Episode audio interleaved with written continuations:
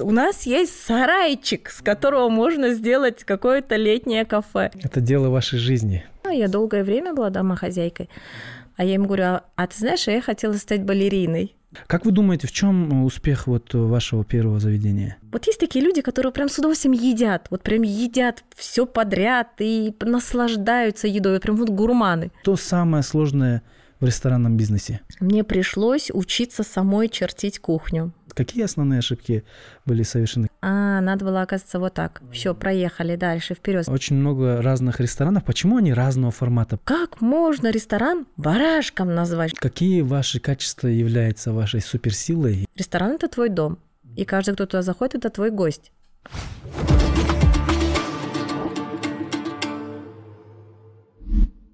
Приветствую вас, дорогие друзья. Это проект Джаратман. С вами я, Урмат Насакулов. А Джаратман – это проект о созидателях, творцах и талантах, которые придумывают и создают что-то интересное, а, приносят а, вклад и пользу обществу, стране и миру. И сегодня у нас, как всегда, интересный герой, личность и женщина, которую я сам неимоверно восхищаюсь и уважаю, владелица сети ресторанов и группы компаний Хайнар Group Бабаджанова Рано Исламовна. Рано Исламовна, Добро пожаловать, рада вас видеть. Добрый вечер. Мне тоже очень приятно находиться с вами э, на таком интересном вашем подкасте. Я с удовольствием отвечу на все ваши вопросы и расскажу о себе. А, мы знаем, что вы очень деловая женщина. Ну, не вы очень. очень. Вы очень заняты, но тем не менее согласились выделить свое драгоценное время. А, и здорово, что вы э, делитесь своим опытом, своим видением – своими знаниями. Я думаю, что это очень-очень важно. А, вот э, перед тем, как мы перейдем к основной теме, э, теме бизнеса, семьи, отношений, э, давайте э, построим, ну, начнем разговор с того, вообще, я думаю, что очень много качеств формируется в нашем детстве родителями, воспитанием, да, вот э, было бы очень интересно узнать, где вы родились, в какой семье, как прошло ваше детство? Я родилась а, еще в Советском Союзе, как мы сейчас это говорим, наше поколение. А, время, когда было относительно спокойно, все понятно, вот, и когда а, родители нам прививали такие качества, как честность, трудолюбие, доброта, и этому уделялось очень много внимания, да? Даже через какие-то детские передачи, мультфильмы, сказки, через а, советское образование, через соседей, весь этот интернационализм, когда mm. в твоем общем дворе, а мы жили в общем дворе, живут несколько национальностей, и это вообще не имело значения. Мы все были очень дружны и тепло друг к другу относились. Вот, поэтому очень, ну, по моему мнению, э, это поколение наше, оно вот э, с того времени взяла очень многое хорошее. Семья наша была э, обычная, средняя, статистическая, как и многие-многие семьи. Родители, которые работают на предприятиях, папа водитель автобуса автопарк, по-моему, номер два даже он назывался. Mm-hmm. На дальних рейсах Ташкент, э, Каракол, такие дальние рейсы и карусы ездили. А мама работала поваром холодного цеха в Министерстве финансов. Mm. Совмин тогда он назывался как-то так. Вот, поэтому э, многие семьи были такие. У нас э, семья, нас было четверо, я старшая. И, соответственно, так когда родители на работе, они загружены, то Домашние дела, как правило, старшему ребенку достаются больше всего. Угу. Ответственность за последующих детишек э, и какие-то домашние заботы. Вот. И поэтому э, с детства у меня какая-то э, во мне было то, что я должна успеть помочь родителям, воспитать братишек, сестренок, какая-то ответственность. Обычно, когда дело доходит до младших, они обычно такие mm-hmm. разбалованные, вот, а, то старшим достается больше всего. Поэтому вот а, именно в моей жизни то, что я старшая семье, это мне ну, дало большой толчок в дальнейшей моей жизни. И я до сих пор говорю, что старшие дети, мне кажется, добиваются больше, чем средние mm-hmm. или младшие. Потому что они раньше получают вот это чувство ответственности, да? Да, да, угу. чувство ответственности. А, они выполняют первые поручения своих родителей, и они заботятся о младших. И поэтому вот эта ответственность в них уже с детства. Вот. И а, мама уходила очень рано утром, потому что в ресторанах, там в кафе у них были завтраки в столовой, и она уже в 5-6 утра уходила на работу, а папа, если уезжал в рейс, то он э, рейс занимал два дня, mm-hmm. Ташкент путь э, далекий, вот, и мне приходилось э, утром вставать, я вот буквально на днях своим детям рассказывала, что я утром вставала, одевала братишку, сестренку, садила на санки и везла их в детский сад – потом возвращалась и шла в школу. Mm-hmm. И я посчитала, что мне тогда я училась в четвертом классе или в пятом классе. Ну, мне кажется, я была маленькая. вот, но тем не менее, я это делала. Вот ребенок в четвертом классе, представляете, своих младших вести в садик, отдать и потом идти mm. полвосьмого на занятия в школу. Ну, и я говорю, сейчас в наше время это был бы подвиг уже. Я не знаю, mm. дети сейчас, городские дети так поступают, либо нет. Но раньше это считалось нормальной нормой, спокойное, свободное время. Вот. Э, и поэтому ответственность за детишек, за братишек и сестер вот, и так, чтобы родители не, не расстраивались, и поэтому вот такое ощущение было, что вот все-таки старшая с детства, ты уже старшая, mm. да, заботиться о близких, это вот уже как-то было изначально во мне. Угу. Вот. А о чем, о чем вы мечтали в детстве? Ну, а, в детстве в каком конкретном возрасте? Если говорить прям в детстве, в детстве, а, я иногда со своими ребятами, которые работают у нас, и я с ними разговариваю, у тебя была какая-нибудь мечта детская или еще что-нибудь, кем ты хотел стать? Ну и разные ответы. Сейчас, конечно, молодое поколение, они уже там сразу хотят быть бизнесменами, предпринимателями. А я им говорю, а, а ты знаешь, я хотела стать балериной. И дети смеются, говорят, правда, мама, что ли? Я говорю, да, почему-то мне хотелось быть балериной. Вот. Э, ну, в итоге не получилось. Из меня балерина не получилась. Вот. А чуть э, став старше, я уже а, более осознанном возрасте. Да, ну уже более осознанном возрасте, когда мы уже начинаем задумываться о профессии, нас что-то начинает интересовать. И вообще сама по себе человек очень творческий. Mm. Я люблю рисовать, э, я люблю наблюдать. И я когда читаю книги, я э, зачитываю прям сюжеты, где идет описание природы, там или какого-нибудь ковра, или mm. что-то. Вот у меня прям это визуально в голове складывается вся эта картинка. Поэтому я хотела быть дизайнером. Mm. Очень я хотела быть дизайнером, но опять же, в советское время а, как-то профессия дизайнера не была актуальна. Был, были институты, проектировщики, архитекторы, которые, да? конструкторы, которые панельные дома, все одинаковые, mm. вот, и не очень приветствовалась профессия дизайнера, mm. к сожалению, да. И поэтому родители мне сказали, кто такие дизайнеры, это непонятно, что за профессия. Э, мама решила, что для меня будет самое правильное это быть э, доктором. Я говорю, только не доктором. Тогда фармацевтом. Они вот так рассуждали, мама. В белом халате, такая красивая, mm. за стойкой в аптеке, mm. работа не пыльная, mm. для женщины самый раз. Ага. Вот. Ну, они же хотели как-то из лучших побуждений. Да. Я говорю, ой, нет, нет, только не медицина, это вообще не про меня. Тогда папа решил, что ну тогда бухгалтерия, наверное, тоже mm-hmm. будет работа не пыльная, чистенькая. Ну, в советское время же это было так, утром ушел к 8 на работу, там в 5 уже ты домой пришел. И цифры в любом случае, они в жизни пригодятся. Ну, так и решили.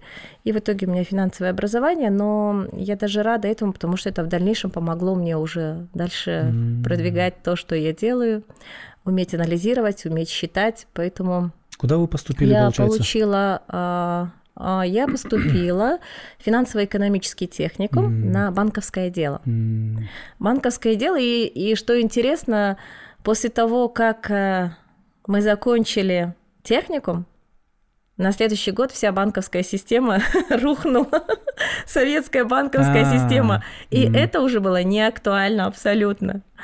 Вот, поэтому Ну, ничего страшного, я абсолютно не расстроилась, потому что это не была меч... мечтой всей моей жизни mm-hmm. работать в банках или mm-hmm. в бухгалтерии где-нибудь. Вот, поэтому, ну, не получилось и не получилось. Mm-hmm. А, потому что уже к тому времени я вышла замуж mm-hmm.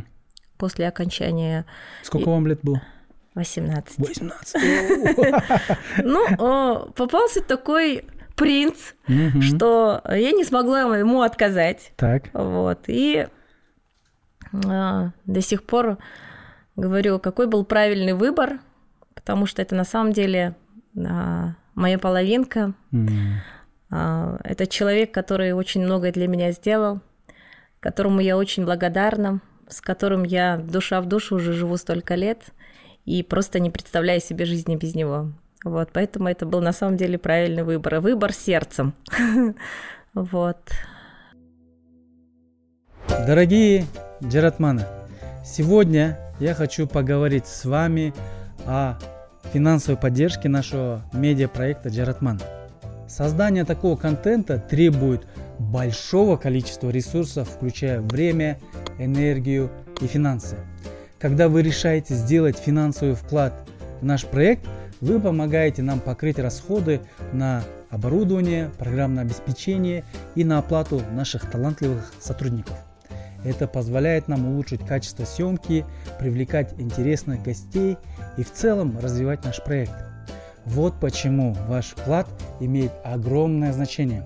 Наша аудитория, то есть вы, наши верные слушатели и зрители, теперь имеете возможность внести свой вклад в развитие Джератмана.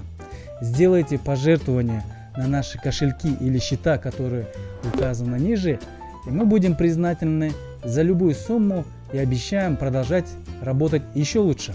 Спасибо всем вам за то, что вы с нами и за вашу поддержку, потому что она помогает нам продолжать делать то, что мы любим, и делать это для вас с душой. Чаум Рахмат. И вы вот рано вышли замуж, семья, и дальше что? Сразу же ли вы начали, или же вы какое-то время дома сидели, были домохозяйкой? Как эта история продолжилась? Да, я долгое время была домохозяйкой. Угу. Ну, с самого начала а, папа воспитывал нас так, ну, у нас а, вдвоем с сестренкой у меня еще есть, о том, что все равно для женщины это важна семья. Семья, ее устои, муж, его большая семья, дети – это первое призвание женщины, mm-hmm. и этому нужно уделить все свое время. Все свое время, пока это все а, не наладится до такой степени, что у тебя останется время еще на что-то другое. Mm-hmm. Вот, поэтому и он всегда был приверженец этого, и нас так был, нас так воспитывал. Mm-hmm. Поэтому, когда я вышла замуж, для меня не было такого делать карьеру, и у меня вообще таких мыслей не было. Там чем-то еще дополнительно заниматься. Угу. Полностью, я вся полностью погрузилась а, в семью. А, большую семью моего супруга, с, у них очень большой был и остается гостеприимный дом, где очень много приходит гостей, угу. друзей. А, вот. И это большие застолья, это большие семейные праздники, которые празднуются. Вот, поэтому а, целиком полностью погрузилась вот в этот семейный быт, а, в рождение наших детишек. Я с удовольствием... У вас четверо детей? Да, у меня четыре сына, угу. и я очень э, горжусь тем, что они у меня есть, я их очень люблю, очень горжусь их э, успехами, вот. Ну, обо всем по порядку. Да, конечно, конечно. Поэтому, и я считаю, что когда ты настроен именно так, угу. будучи молодой и выйдя замуж в чужую семью, я вообще говорю, что у женщины есть две жизни. Жизнь до замужества mm. и жизнь после замужества. Это mm. на самом деле абсолютно абсолютно две разные программы. Mm-hmm. До замужества, когда ты живешь в своей семье с, а, с мамой, с папой, и они к тебе относятся совершенно, ну, с такой огромной любовью только потому, что ты их чадо, ты их ребенок, они тебя родили, они тебе лелеяли, и все. Ты ну, ощущаешь себя в какой-то безопасности постоянной, заботе то когда ты выходишь замуж, ты приходишь совершенно в чужую семью, угу. в семью, у которой есть свои устои, свои правила и порядки, в семью, где ты пока тоже новый человек. Они тебя не знают, и ты их не знаешь. И тебе предстоит огромный путь узнать э, Влиться, да? их, да, В эту систему новую. да, Ага. узнать их поближе, узнать, кто эти люди. Потому что, ну, а, как правило, до свадьбы проходит очень мало времени, ты все равно всех не узнаешь до конца. А Вот э, родителей своего супруга, братьев, сестер, их правила, порядки, что они любят, что они едят, чем они озабочены, как э, проходит их весь быт, э, какие устои семьи, какие ценности в семье.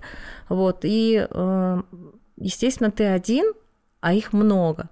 И вот э, ты только начинаешь их изучать, начинаешь, начинаешь вливаться во все это, и понимаешь, это твоя семья или не твоя семья. Если это твоя семья и твои жизненные ценности совпадают с их семьей, это вообще Они ты выиграл совпали, да? лотерею. Они совпали. Э, Ты выиграл лотерею, Мгм. и все происходит гораздо быстрее, легче и проще. Мгм. Если не совпадает, то это тоже не самое страшное. Мгм. А можно ведь все изменить Конечно. своим личным образом жизни, своими поступками, своими словами, своим терпением, своим огромным сабором можно изменить. А вот главное, чтобы было желание. Потому что, как правило, молодые девушки, выйдя замуж, видят э, через какой-то там период, что что-то все не так и все не складывается, и они не хотят с этим возиться. Это все Мгм. просто бросается. Это очень много сейчас разводов и недопониманий. Вот. И я считаю, что это неправильно. Нужно постараться. Мгм. Выходя замуж, все же ты даешь э, сама себе обещание о том, что пусть это будет один раз в жизни, пусть это будет хорошая семья. И э, в любом случае время проходит, и ты создашь свое гнездо, и у тебя тоже будут дети, которые тоже приведут спутницу жизни, либо выйдут замуж. И как бы ты хотел, чтобы это все было потом? Мгм. Нарисуй себе эту картинку, как ты себе это представляешь. Иди к ней, Мгм. Иди постепенно, вначале с теми, с кем ты начал этот путь, потом сам, а потом ты станешь примером для тех, кто будет приходить в твою Мгм. семью. Вот, поэтому, э, конечно, трудно. Я и говорю, две жизни, жизнь до замужества и жизнь после замужества, она очень трудная на Мгм. самом деле. Но ее можно пройти, причем можно пройти и достойно. Вот. э, В моем случае я попала в хорошую семью, Мгм. хорошую, а, очень дружную, очень дружную. И дружба, она помогла этой семье пережить самые сложные жизненные ситуации. Разные. На протяжении жизни бывает всякое. И достаток, и недостаток, и смерть близких, и радостные события, и всякие разные. И а, так как в этой семье изначально старейшинами семьи было заложено то, что дружба это очень важно, и что мы должны заботиться друг о друге и беречь друг друга. Любого, кто пришел в эту семью, мы должны быть одной семьей. Мгм. А, и это было в крови этой, этой семьи. М. Вот, и это, это очень круто, конечно, да. И поэтому благодаря вот таким устоям а, мне было, было приятно быть с такими людьми вначале. Приятно, потом очень многому я у них училась, а, и в итоге наша семья стала еще больше. А, Мы стали еще крепче, и эти устои, которые когда-то были старейшинами укреплены в семье, мы Мгм. несем их дальше М. своим родом, и мы с мужем, и все остальные члены нашей семьи, мы дальше это продвигаем, мы дальше это держим. А, Потому что в жизни могут быть э, разные повороты, мы не знаем, что будет с нами завтра, но если семья один за всех и все за одного, как говорится, то ничего не страшно. М. Вот. Вот в такой замечательной семье я, э, я попала в такую семью, и я живу в такой семье. М. Очень здорово. Я знаю лично Хусайн Байке. Очень такой душевный, теплый такой настоящий человек. Поэтому, если он смотрит это видео, то ему такой горячий салам. А, а вот теперь давайте перейдем, как вы пришли к идее открытия бизнеса, да? Ну, я так понимаю, это же не сразу вы решили открывать ресторан. Это, наверное, началось с чего-то такого небольшого, маленького, да? Это началось вообще неожиданно. Абсолютно неожиданно. А, У моего мужа и его брата был совместный бизнес, вообще никаким образом не касающийся ресторанного бизнеса и вообще даже сферы обслуживания. Вот. Но в то время, когда все разваливалось, развалился Советский Союз, и Кыргызстан получил свою независимость, и вот в, в это время много людей, вы сами помните, наверное, можете зна может, знаете, что многие остались э, за бортом, не зная, да, чем заниматься. Да. Закрылись фабрики, заводы, уже э, много предприятий перестало существовать, и поэтому пришло такое время, когда ну, кто что мог, тот то и делал. Ну и, соответственно, а, начала бурно развиваться коммерческая деятельность. Помните, все уезжали в Индию, mm-hmm. в Китай, привозили рыночные товары, продавали да? какие-то такие рыночные отношения, да. Ну и нашу семью это тоже коснулось, и поэтому mm-hmm а, ездили, привозили, вот э, челноки, да, их назвали, да, спекулянты, челноки, сеточных сумках, да, помните такие сет, сеточные да, сумки были? Ага. Да, всякое было, да. что только не привозили, и ботасы, и адидас костюмы, какие-то да, махеровые да, да. кофты, в общем, кто Ко- что ковры мог... таскали, ковры, помните, чай, там, что, каждый отсюда что-то... что-то туда везли, ага. оттуда сюда что-то везли, да, но да, да. вот таким образом э, все это вот таким образом мы зарабатывали, mm-hmm. как-то жили, и все это было так неопределенно, непонятно, а что будет завтра. Ну, мы все понимали, что так продолжаться все время не может, да. что-то как-то должно быть все это было упорядочено. Mm-hmm. И э, в итоге, когда уже и эта коммерция, она просто захлынула весь наш рынок, и это было изобилие товаров, а, вот, и мы понимали, что уже продажи не такие, и опять все встало. Mm-hmm. Опять все встало. А семья большая, кормить всех нужно. Вот. И я очень хорошо помню, что э, у моего супруга был друг, который привозил э, машины из Германии. Mm. Вот, привозил, привозил машины из Германии, и здесь на рынке продавали, как что-то там выручили, на эти деньги жили.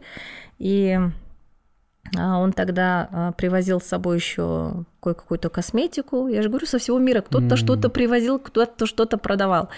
И он мне предложил, говорит, может быть, ты продаешь там по своим каналам, девочкам, знакомым косметику, и какие-то деньги все-таки можно будет заработать. Вот, так что я еще успел, ну, давайте я дома сижу, нигде я не работала, мужу нужно уже помогать, потому что уже тех средств, которые а, необходимы для того, чтобы семья могла себе ни в чем не отказывать, уже не хватало работы не было, и вот машина какая-то продается там на рынке, а там коробка с косметикой у меня, я начинаю по телефону там, здесь продавать, кому-то предлагать помаду, тушь, и, в общем, все такое. Вот таким образом зарабатывали, жили. И самое интересное, что это вообще не напрягало. У вас это хорошо получалось? Ну, неплохо, скажем так, торговля была хорошая. Но не то чтобы нравилось, но ну, ну, я это как данное принимала, абсолютно было, да? не расстраивалась, да, и э, если я за что-то берусь, я берусь так ответственно, что это mm-hmm. нужно сделать, э, с каким-то даже энтузиазмом mm-hmm. я берусь за любое дело, вот, и а, уже потом и косметика перестала как таковой продаваться. Угу. И а, знакомые моего супруга предложили, говорят, что вот есть возможность поработать на Иссыкуле в сезоне. А, там на территории пансионата «Золотые пески» можно поставить несколько контейнеров, где продавать там пирожки, самсы, mm. что-то там такое. У, мы так обрадовались, а почему бы и нет? Можно там лето поработать, дополнительный доход нам не помешает. Вот, и не было такого, да нет, там в ларьке, в павильоне, а дети, а что? Абсолютно. Мы собрались и поехали, э, поставили павильон, потом сказали, что там на территории есть еще небольшое кафе заброшенное, если хотите, можно вот э, в нем разместиться, поработать. А мы пошли посмотреть, это это не кафе, это какой-то сарайчик. Просто сарайчик какой-то, весь крыша течет, все, вообще все разваливается, сквозняки. Но мы были такие радостные, что это вот у нас есть сарайчик, с которого можно сделать какое-то летнее кафе. Вот, и поэтому Опять же, мы приехали в город, э, что-то подкупили, какие-то цветочки из скатерти, что-то взяли в охапку нескольких поваров, нашли, потому что тогда, ну вот как-то там узнали, есть свободные повара, здесь узнали, нашли двоих-троих, забрали с собой и поехали работать туда. Поехали работать, э, сами и закуп делали, сами и готовили, сами продавали и обслуживали. А Хусан Ахмеджанович, вы же знаете, он mm очень искренний. Как да, он обслуживал, да. он подходил, а я помню, еще были россияне, приезжали активно с Узбекистана, приезжали туристы в Золотые Пески. Тогда Это было какой много. год был? Ой, это, был, э, это было 15 лет назад. 15 лет. Mm. Вот. И золотые пески очень популярны тогда да, был да, пансионат. Да, да, да. Вот. И он подходил и прям предлагал, возьмите лагман, 2008, там 2009, самсу, да? да. Mm. И э, люди, видя его такую широкую, искреннюю улыбку, с удовольствием заказывали, все брали. А сколько вам лет было тогда? Ой, Урмат, я не, не помню, сколько мне было лет, 15 лет назад, мне сейчас 50. Mm, 35, да, вам примерно? Да. Mm-hmm. Вот. И э, вот так вот мы и начали. Угу. Начали, и нам это нравилось. Мы с удовольствием работали. Дети наши были с нами. А, я вот рассказывала даже историю о том, что я распечатала буклетики, а, ну, просто как рекламные буклетики. Это, наверное, мои первые шаги э, в, в маркетинге, скажем так.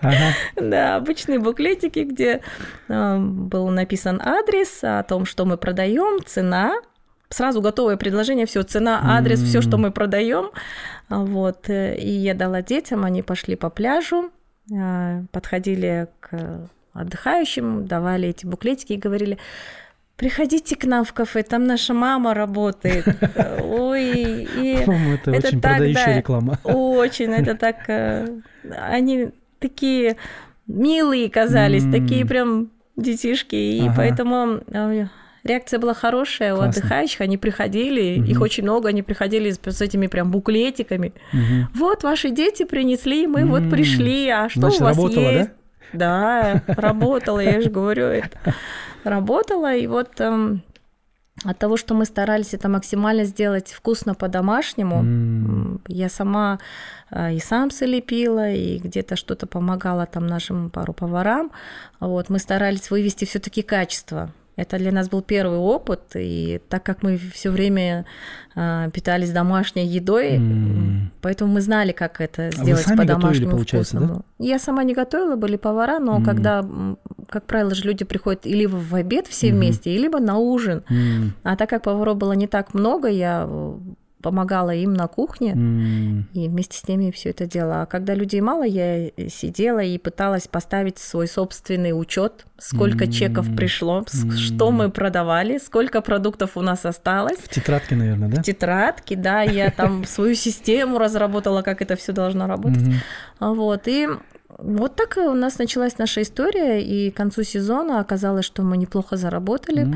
и причем нам понравилось это такие чистые баракатликские деньги, mm. Mm-hmm. и э, благодарность людей, которые поели и сказали спасибо, все очень вкусно, оказалось, что это очень приятно. Mm. Помимо того, что ты зарабатываешь, ты еще получаешь какую-то благодарность от людей.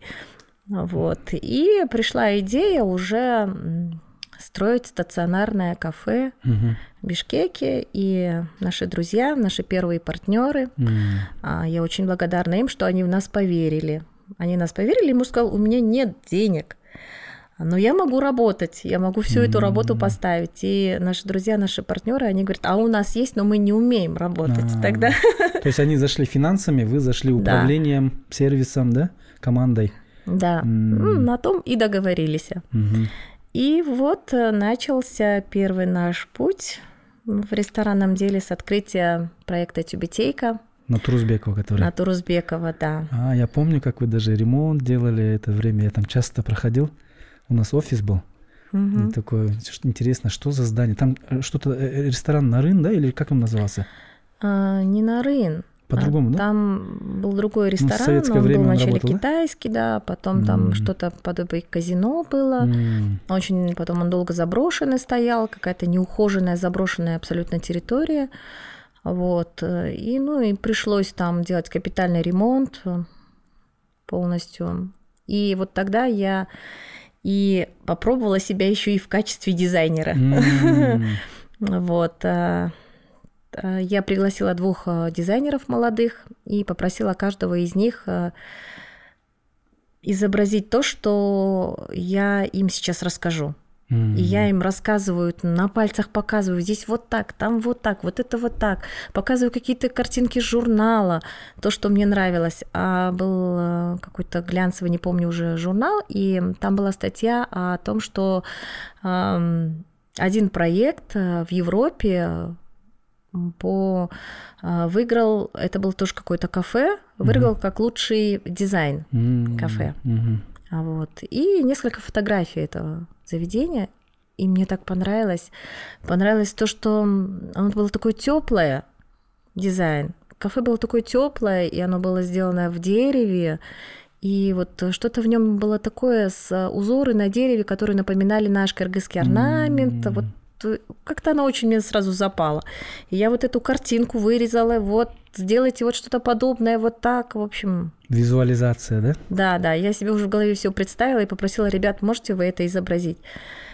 А вот. Э, один нарисовал красками акварельными угу. на альбомных больших листах, а второй Э, изобразил, э, сделал, он из картинок собрал на компьютере. Mm. Он с ноутбуком пришел на компьютере. Э, может быть, немножечко не так, как я себе это представляла, но я выбрала того, кто изобразил это на компьютере, сделал mm-hmm. слайды. Mm-hmm. Он собрал все слайды, потому что думаю, раз на компьютере, значит, он продвинутый дизайнер, надо с ним работать. Что-то акварельными красками на альбомных листах это уже, наверное, так не надо, да, прошлый век, да.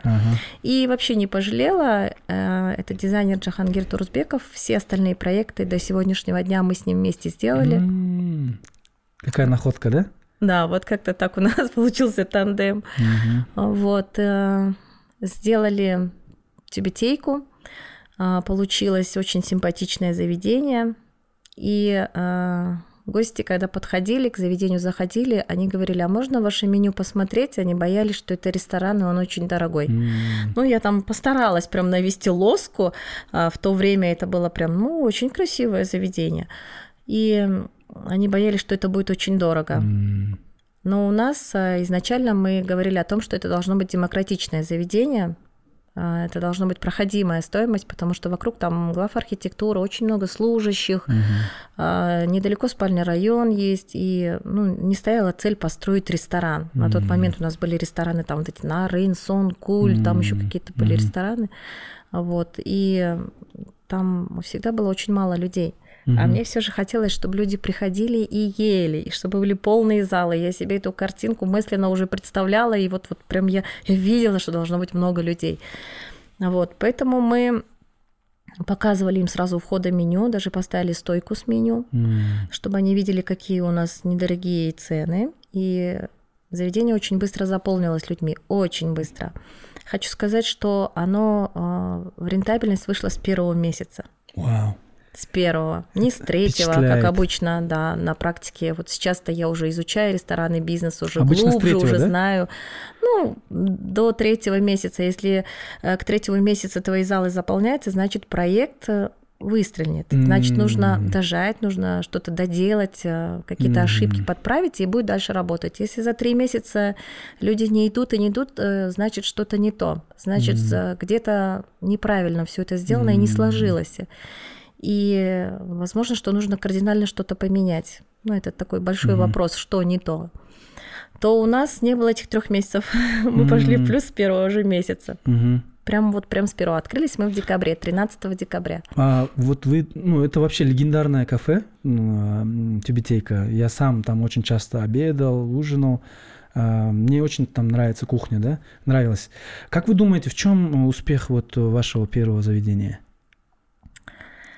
Я всегда говорю о том, что я никогда не ставила в приоритет заработок. Mm. У меня никогда целью не было, что бы я ни делала, какое бы я заведение ни открывала, что а, я хочу заработать, что это заведение должно быть прибыльным. Абсолютно никогда. У меня всегда так, надо что-то дать людям, mm-hmm. им показать. Круто. Их нужно накормить, mm-hmm.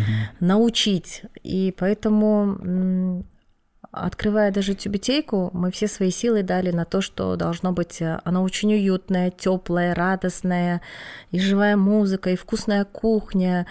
А, и, как говорят в народе, люди голосуют ногами. Мгм. Там было на самом деле очень много людей и стояли в очереди, что потом мы задумались о том, что нам нужно расширяться. М. Вот. И мы вначале сделали террасу, потом ее утеплили, зал стал еще больше, тюбетейка стала уже такая попросторней. Вот, поэтому первое, что самое главное, когда ты нацелен вначале на результат а, того продукта, который ты выпускаешь, он Мгм. должен быть качественным. И только после этого заработок, тогда ты, твой фокус полностью на улучшение М. бесконечное улучшение. Мгм. Улучшение, улучшение, улучшение, а, благодарность людей и качество. И оно потом само по себе дает доход. Если ты все время думаешь о том, что э, где бы сократить, э, где бы уменьшить, где бы больше заработать, то ты не замечаешь то, что нужно доделать или переделать. Тебе это не видно. Вот твой мозг э, занят совершенно другим, подсчетом каких-то цифр. М. Вот, поэтому я думаю, что именно вот такие вот моменты, а, и э, моя семья, а, они точно так же думают. М. Мы все мыслим одинаково, поэтому, наверное, у нас такая большая дружная семья. Они мне во всем помогали, М. помогали, поддерживали. Мгм. Вот. И... А ваш а, супруг э, Хусейн Беке, он в операционке участвовал, да, с первого дня? Или да, же... с первого дня, да, Да? конечно. Мы вдвоем все время с М. ним. А как вы разделяли э, ответственность, зону ответственности? Был кто-то главнее, чье слово э, решающее, или же вы как, э, как партнеры? Не было того, чтобы кто-то главнее или кто-то не главнее. Мы делали все вместе, но. А это, конечно, тоже не совсем хорошо, потому что это все дошло до какого-то определенного конфликта. Когда я говорю А. одно, он говорит другое, мы оба находимся на расходится, да? площадке, да, находимся на площадке, и, и персонал начинает путаться, кого слушать. А, Вот. э, Я работала в дневное время, потом уходила домой, потому что дети, дом и семья, а он приходил, э, работал вечером, потом сам закрывал кафе, полностью все проверял, все отключал, закрывал и потом уходил домой. Ну, М. как-то вот э, в графике это было так распределено. Но потом дальше возникали всякие разные вопросы, где э, в итоге у нас мы с ним расходились во мнении. А, И потом пришел момент, когда мы просто с ним сели и договорились. Круто. Мы с ним сели, договорились, какие вопросы он решает сам, и я туда не вмешиваюсь, М. какие вопросы решаю я, и он мне не мешает. Не то чтобы не вмешивается. Конечно, Мгм. его а, точка зрения, его мнение очень важны, я готова их выслушать. А, Но последнее окончательное решение должна была принять я и уже огласить там, допустим, перед персоналом или еще что-нибудь. Вот. Ну, это касалось, конечно, внешних договоров, каких-то больших масштабных там решений. Это все было за ним всегда. А уже операционная работа внутри, работа с персоналом, с разработкой меню и вся эта вот э, мелкая работа, которая ну, больше э, требует женского внимания, это осталось мне. М. Вот. э, И вот в таком тандеме дружненько мы и М. начали свой путь. Классно, классно. Вот. А вот э, тюбетейка лет 12, да, назад была открыта, по-моему? Ну, просто хронологию, да, чтобы восстановить, это 10, 12, Да, да, да, 14. 14, да? Да. Э, А когда вы поняли, что мы готовы дальше идти, да? То есть, да, эта тема наша, все, как вы сказали, выстрелила, да? Теперь давайте покорять новые, да? Да, когда а, наши партнеры увидели, что очень неплохой баланс, М, что это можно монетизировать, почему бы и дальше не расширяться. И стали поступать предложения от а, других людей о том, что... Потому что пришло такое время, что у людей были деньги, м. но они не знали, что Куда с ними делать. Да? Да, Ага. Не знали, что с ними делать, и куда их вложить, и чем вообще заниматься. Наша страна, она только получила независимость, она начала крепнуть, подниматься, и начали всякие сферы бизнеса уже развиваться. Вот. Ну и, соответственно, были какие-то предложения уже. Вот. И следующий проект э, один за одним стали уже открываться. Там в течение полтора-двух лет М. Открылся барашек, э, открылся Кайнар, потом у нас еще был Казанок, он там на Льва Толстого находился. Открывались разные проекты, какие-то до сих пор с нами, какие-то уже мы продали, вышли, а вот, потому что, ну, э, разные моменты бывают в бизнесе. Вот. э, Но те проекты, которыми я особо горжусь и которые очень люблю, они, к счастью, остались с нами. Мгм.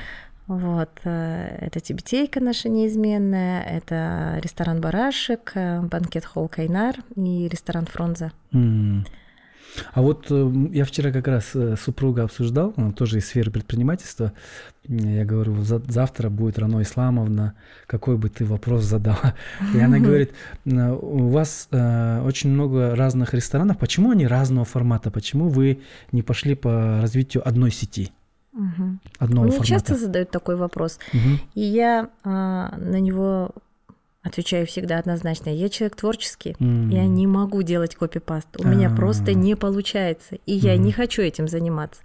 Я, я, опять же, повторюсь, для меня не было цели заработка больших денег. Я работаю только потому, что я люблю это. Мне это нравится, это мне приносит удовольствие, а если это удовольствие еще и приносит денег, то это вообще замечательно. Вот поэтому, э, думая над следующим проектом, конечно, был вариант, а давайте вторую тибетейку откроем, третью тибетейку откроем. Я сказала, нет, давайте не будем, Мгм. это же так скучно. Ага. У нас рынок пустой, можно столько интересного дать рынку, столько разных ярких концепций. Ну зачем нам тиражировать это? М. Вот, поэтому, э, так как у нас э, был очень хороший результат, наши партнеры сказали, ладно, делай, что хочешь. Все, мы вам доверяем. Да, делай, что хочешь, в общем, у тебя, оказывается, неплохо получается. Вот, поэтому вот, проект «Барашек», он был тоже по-своему очень интересный. М. А Он открылся на месте ресторана «Асанбай». Мгм. Ресторан «Асанбай» в свое время было очень замечательное заведение, очень такое... Туда хорошо ходили люди, они его любили, у него очень хорошая репутация, очень высокий ценник. Вот. Но в какой-то момент э, хозяева этого заведения решили продать. М, Не могу сказать, по каким причинам, ну и, в общем, мы его купили. М. И оно было очень маленькое, и я думала, что ну, на такой маленькой территории это очень маленький ресторан, э, нам нужно расширить. И пошла процедура расширения, покупки земли и все остальное, это заняло определенное время. И пока этим всем а, Хусейн Ахмеджанович занимался, я думала о том, что на этом месте должно быть. Потому Мгм. что локация имеет огромное Локация значение. там суперская, по-моему, да? Да.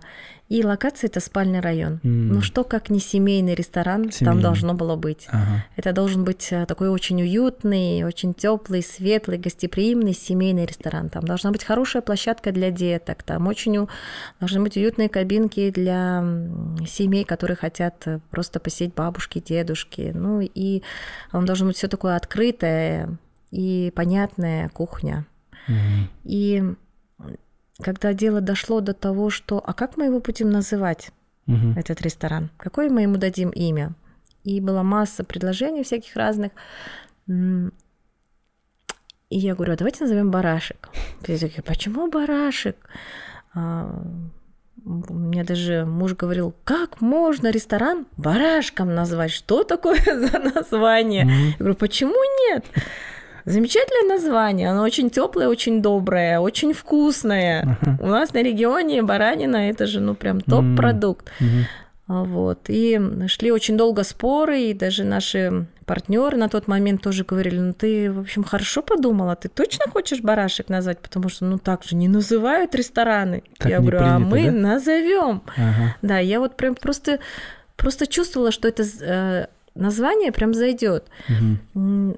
Я думаю, что название должно быть таким, оно должно быть понятным, да? запоминающимся. Один раз услышал и все. И оно должно быть такое теплое, и сразу где-то а, отложиться в тебе должно это название. Поэтому они говорят, хорошо, ладно, давай барашек, так барашек. Назвали барашек, и вот прям человек один раз услышал и запомнил. М. Это было очень... Я, кстати, был на днях, там а, произошел ремонт, да, обновление, меню. Ребята очень так классно угостили, рассказали. Ваш сын а, Ахбар, очень такой Да, увлеченный. шеф-повар барашек. Да, увлеченный, новые блюда, шашлыки, прям просто отвал башки. Он еще сам Очень эмоциональный такой. Да, молодец большой. Вот, ну, у вас же не было как бы ресторанного образования, бизнес-образования. Но, тем не менее, вы как-то это, да, эм, ну, со стороны выглядит, что очень-очень так последовательно, успешно и как будто без ошибок. Но были ли ошибки? продумано, да? Да, были ли Конечно. ошибки у вас? Какие основные ошибки были совершены, как вы думаете? Конечно, ошибок э, было достаточно. Мгм. Не могу сейчас вот прям самые там такие сложные ошибки рассказать, потому что я на них вообще не, от- не зацикливаюсь. Мгм. На ошибках я учусь. Что-то сделала не так, а надо было, оказывается, вот так. Все, Мгм. проехали дальше, вперед. В следующий раз мы так не делаем, а делаем по-другому. Почему получается так э, планомерно открывать, как вы говорите, со стороны выглядит, что это все так продумано, образовано, грамотно? Просто ресторанный бизнес, он очень похож э, с традициями семей, Мгм. дома и быта. Это то же самое, только в большом масштабе.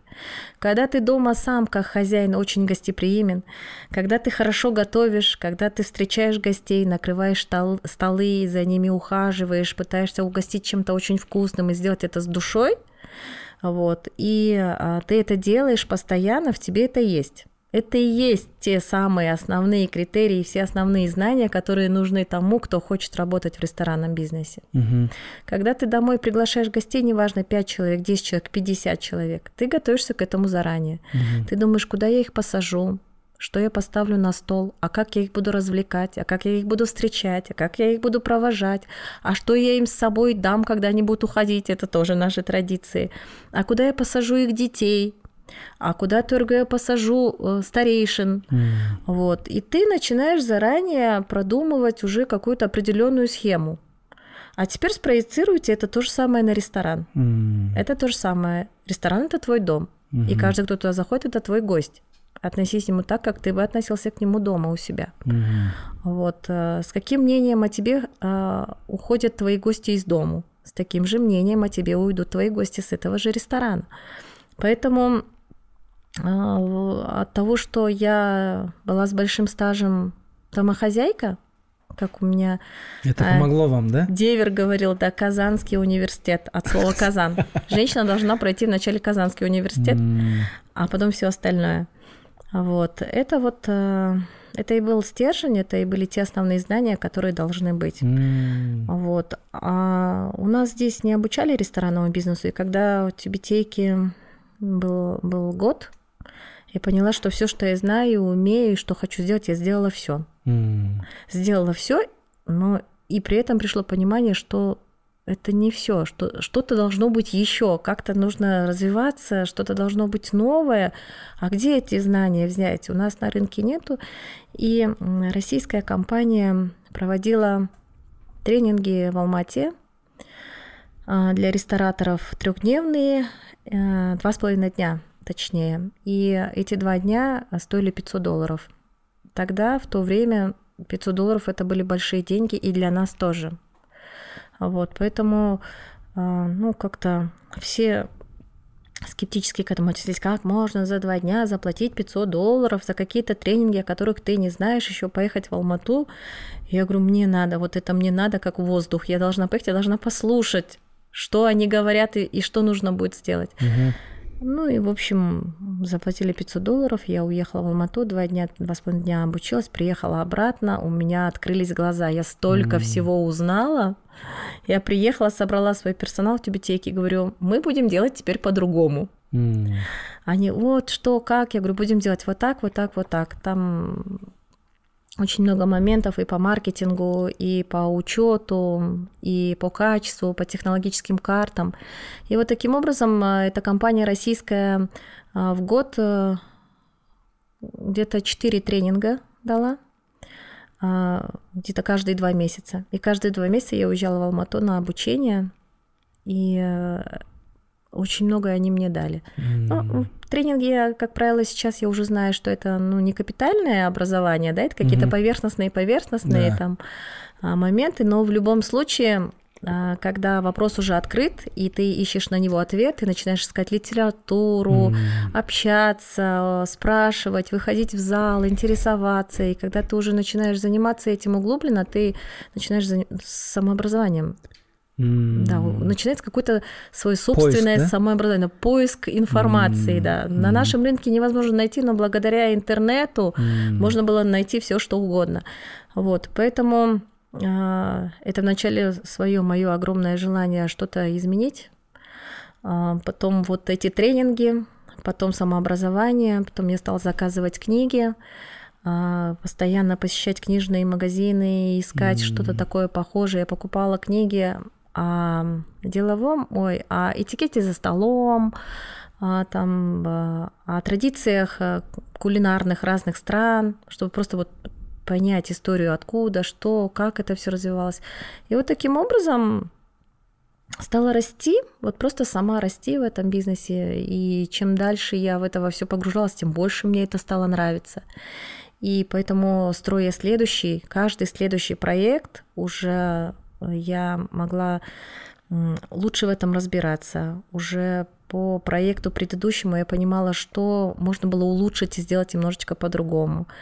А, потом я столкнулась с тем, что когда э, чертили кухню, технологи, еще советские технологии, с которыми mm-hmm. я познакомилась, они mm-hmm. не изучают современное оборудование, mm-hmm. к сожалению, да. Ну, им это уже не надо было, они уже многие на пенсии Их были. знания не отвечают контексту времени, да? Да, они уже не актуальны. Mm-hmm. И мне пришлось учиться самой чертить кухню. Mm-hmm. Вот просто вначале там шагами, сантиметрами вместе с поваром. А как бы нам удобнее было бы развернуть плиту, допустим, да? Вот ты сейчас стоишь, и плита здесь. А ведь если мы ее повернем в другую сторону, это же будет гораздо удобнее. Да, удобнее. Давайте mm-hmm. попробуем, попробуем. Вот такими перестановками, шагами, сантиметрами мы стали расставлять кухню так, как это нам удобно, как поварам удобно. Mm-hmm. Вот. И я э, стала Э, экспериментировать над тем, как бы я начертила кухню будущую, mm-hmm. новую. И стала чертить ее. Вот mm-hmm. просто стала чертить для своих ресторанов сама. Mm-hmm. Могу себе это позволить. стала чертить, согласовывать с поварами, которые будут работать на этой площадке, подстраивать под них оборудование. И неплохо получилось. Я дошла до того, что ко мне обращаются очень многие компании, очень многие заказчики, которые просят, чтобы я начертила для них кухню. Хотя я не получала никакого образования. Я просто практик. Я просто очень внимательная и очень мелочная. Я очень Деталям, наблюдательная, да. да. Я наблюдаю, как, сколько движений он делает, стоя вот просто напротив повара и наблюдая, как бы ему, с какой стороны под руку ему можно было бы поставить оборудование. Общаюсь с ними. Э, слушаю их, слышу их, их просьбы. И уже когда мы делали новые кухни, с учетом всего этого, я уже чертила mm-hmm. по-другому. Сейчас я уже начертила достаточно много кухонь в разных проектах, и школьного питания, и медицинского питания, и ресторанов, и кафе, и столовых, и отелей. Уже вот э, просто на практике я приобрела, скажем так, новую профессию. Классно. Сейчас э, вы рассказывали про чертежи, про вот эту навигацию да, внутри ресторана. Я вспомнил фильм «Основатель», э, где основатель Макдональдса, помните, он заходит на кухню, и он говорит, прям на полу чертит, угу. вот здесь должно быть вот эта плита, вот здесь вот это, вот здесь люди должны ходить, короче. И он начинает прям вот это все придумывать. И как раз-таки это стало одним из факторов э, успешного развития э, Макдональдса как сети, угу. да. Ну, для меня, как для предпринимателя, общепит кажется нереально сложным. Я такой для себя Сложно. решил, я, наверное, никогда он не, не кажется, я никогда, он на самом деле я очень не, сложный. Наверное, никогда не пойду в общепит, да, для меня это очень сложный такой бизнес. Я люблю вкусно поесть, но, а, скорее всего, не буду этим заниматься, да. Как вы думаете, что самое сложное в ресторанном бизнесе? Там нет такого что-то сложное, а что-то несложное. Там на самом деле, как вы сказали, все сложное. Mm. Потому что очень много бизнес-процессов э, завязаны на людях. Mm, это человеческий фактор. Человеческий фактор, да, а это самое сложное. Mm-hmm. А, все, что можно автоматизировать, там, я не знаю, по выпуску печенья в печенечном цеху, там выпускается печенье, один технолог, который правильно нажал на кнопочки, и выходит то печенье, которое нужно, то у нас так нельзя. И э, повара это люди, э, закупщики это люди, люди, выращивающие э, какие-то сельскохозяйственные и все угу. эти продукты, и скотина, поставщики это все люди. Обслуживают люди, едят люди, а, и все это везде, везде, везде, везде люди. Все, что можно было автоматизировать, мы mm-hmm. автоматизировали максимально. Mm-hmm. Я очень такая, что я изучаю оборудование, я слежу за трендами, какие выходят э, в ресторанном бизнесе, там новая модель тестомеса, какой-то печи, изучаю, почему эта печь, чем она наворочена, как, э, чем отличается новый iPhone от старого mm-hmm. iPhone. Это же ну, не просто упаковка, там Технологии. Что такое должно быть? Вот. То же самое, каждое поколение плиты, печи, а, там тестомеса я сравниваю, изучаю и смотрю, насколько это нам необходимо. Потому mm-hmm. что иногда бывает, что та фишка, которую сделали в новом оборудовании, она абсолютно не нужна. Ею не будет, никто не будет пользоваться. И зачем за нее переплачивать? Тогда мы используем предыдущую модель, например.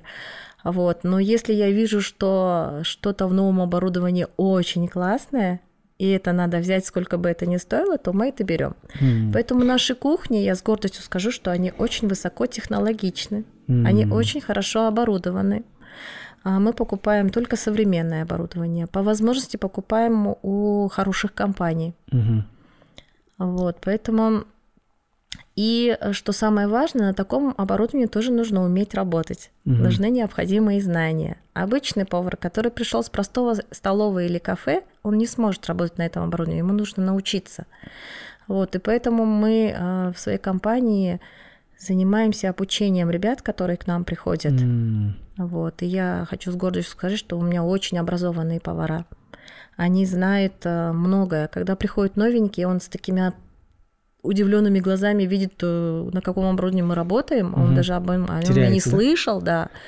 Или, э, к сожалению, вот э, в училищах у нас не оборудованные кухни, но сейчас я уже слышу, многие училища уже государство выделяет какие-то деньги, и они покупают современное оборудование для практики студентов. Вот уже вот сейчас началось. А так раньше с училищ, с учебных заведений приходили ребята, которые учатся на повара, и они первый раз видели оборудование, которое установлено у нас, хотя на нем уже весь мир работает. Mm. Вот, поэтому очень много к нам приходит студентов, они все тянутся к нам, все хотят у нас проходить практику, им интересно. Mm.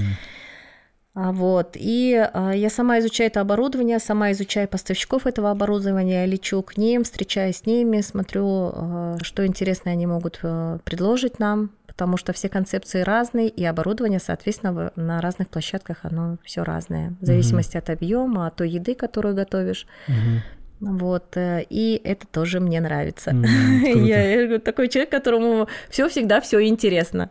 Я за прогресс. Когда вы рассказывали, у вас прям так загорелись э, глаза в этот момент. Это очень здорово, что вы этим горите, да? А, ну, как вот основатель эм, Старбакса говорит, дело не в кофе, да? А, наверняка у вас тоже дело не в самом оборудовании, дело не только в еде, да, а в первую очередь, как вы сказали, отметили, это люди, да? А как вы подбираете людей? Как вы находите для себя ключевых сотрудников? Вот это интересно. Поделитесь, пожалуйста. Да, это работа с людьми, это, конечно, самое тяжелое. А если ты руководитель, то и это твоя непосредственная обязанность а, сплотить коллектив, угу. общаться с людьми, помогать им решать свои проблемы, помогать им зарабатывать, то самое сложное в работе руководителя это вот общение с людьми. Это на самом деле а, занимает все время. Если у повара есть определенная задача, он приходит, он знает, сколько и всего он должен приготовить и выработать э, в день, то когда руководитель приходит э, утром, э, в любой миг его план может рушиться, потому что люди, люди, люди, люди, люди с несконечным, бесконечным потоком, с просьбами, с предложениями, с разными вопросами. И это нужно стараться каждому уделить внимание, и поэтому а, персонал это такие, если они видят э, в тебе а, какую-то надежность, искренность и честность как работодателя, и а, понимают, что им рядом с тобой удобно, что они в какой-то защищенности, компания их защищает, э, коллеги их понимают, то тогда э, нет текучки, mm. тогда этот человек с тобой. он зарабатывает э, для себя и для тебя. Mm. Вот. И ему очень ценно, что он находится в такой компании. Конечно, разные бывают люди, поэтому, когда у нас они проходят собеседование, а, сейчас уже у нас компания стала большая, это больше 800 сотрудников. Ого. Раньше нас было гораздо меньше, и поэтому собеседование сотрудников я проводила сама. Mm. Но теперь вы понимаете, что я не могу этим заниматься, но я а, общаюсь только, когда приходит на вакансию топ-менеджера, mm-hmm. ну или ключевых каких-то сотрудников, шеф-повара, mm-hmm. топ-менеджера. Вот. И обычно моя беседа не от того, что где вы работали, mm. и там какие ваши цели или амбиции, mm. вообще не, не об этом. Я просто сижу с ним и э, о том о сём болтаю, скажем так. Mm. Вот просто ни о чем. Mm. Вот просто пообщаться. Мне этого достаточно понять, э, что этот человек наш или не наш. Если его жизненные Вайбы, ценности да, да, совпадают с нашими, mm. со, с моими, с моей установкой, с моим видением, значит, у нас что-то получится. Mm. Потому что а, любому делу можно научить как а, все говорят, и медведи на велосипедах катаются, да, а любому мастерству можно научить.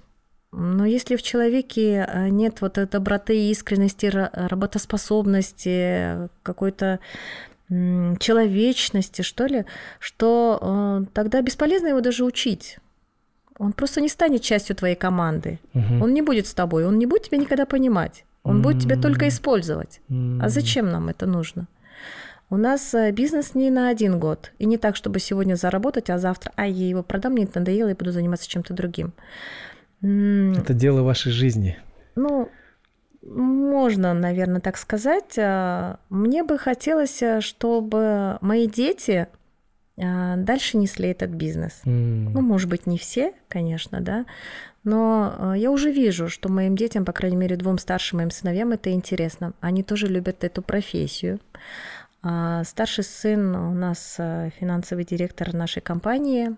Он получил хорошее образование и а, у него большой авторитет в нашей компании, и мне это очень нравится.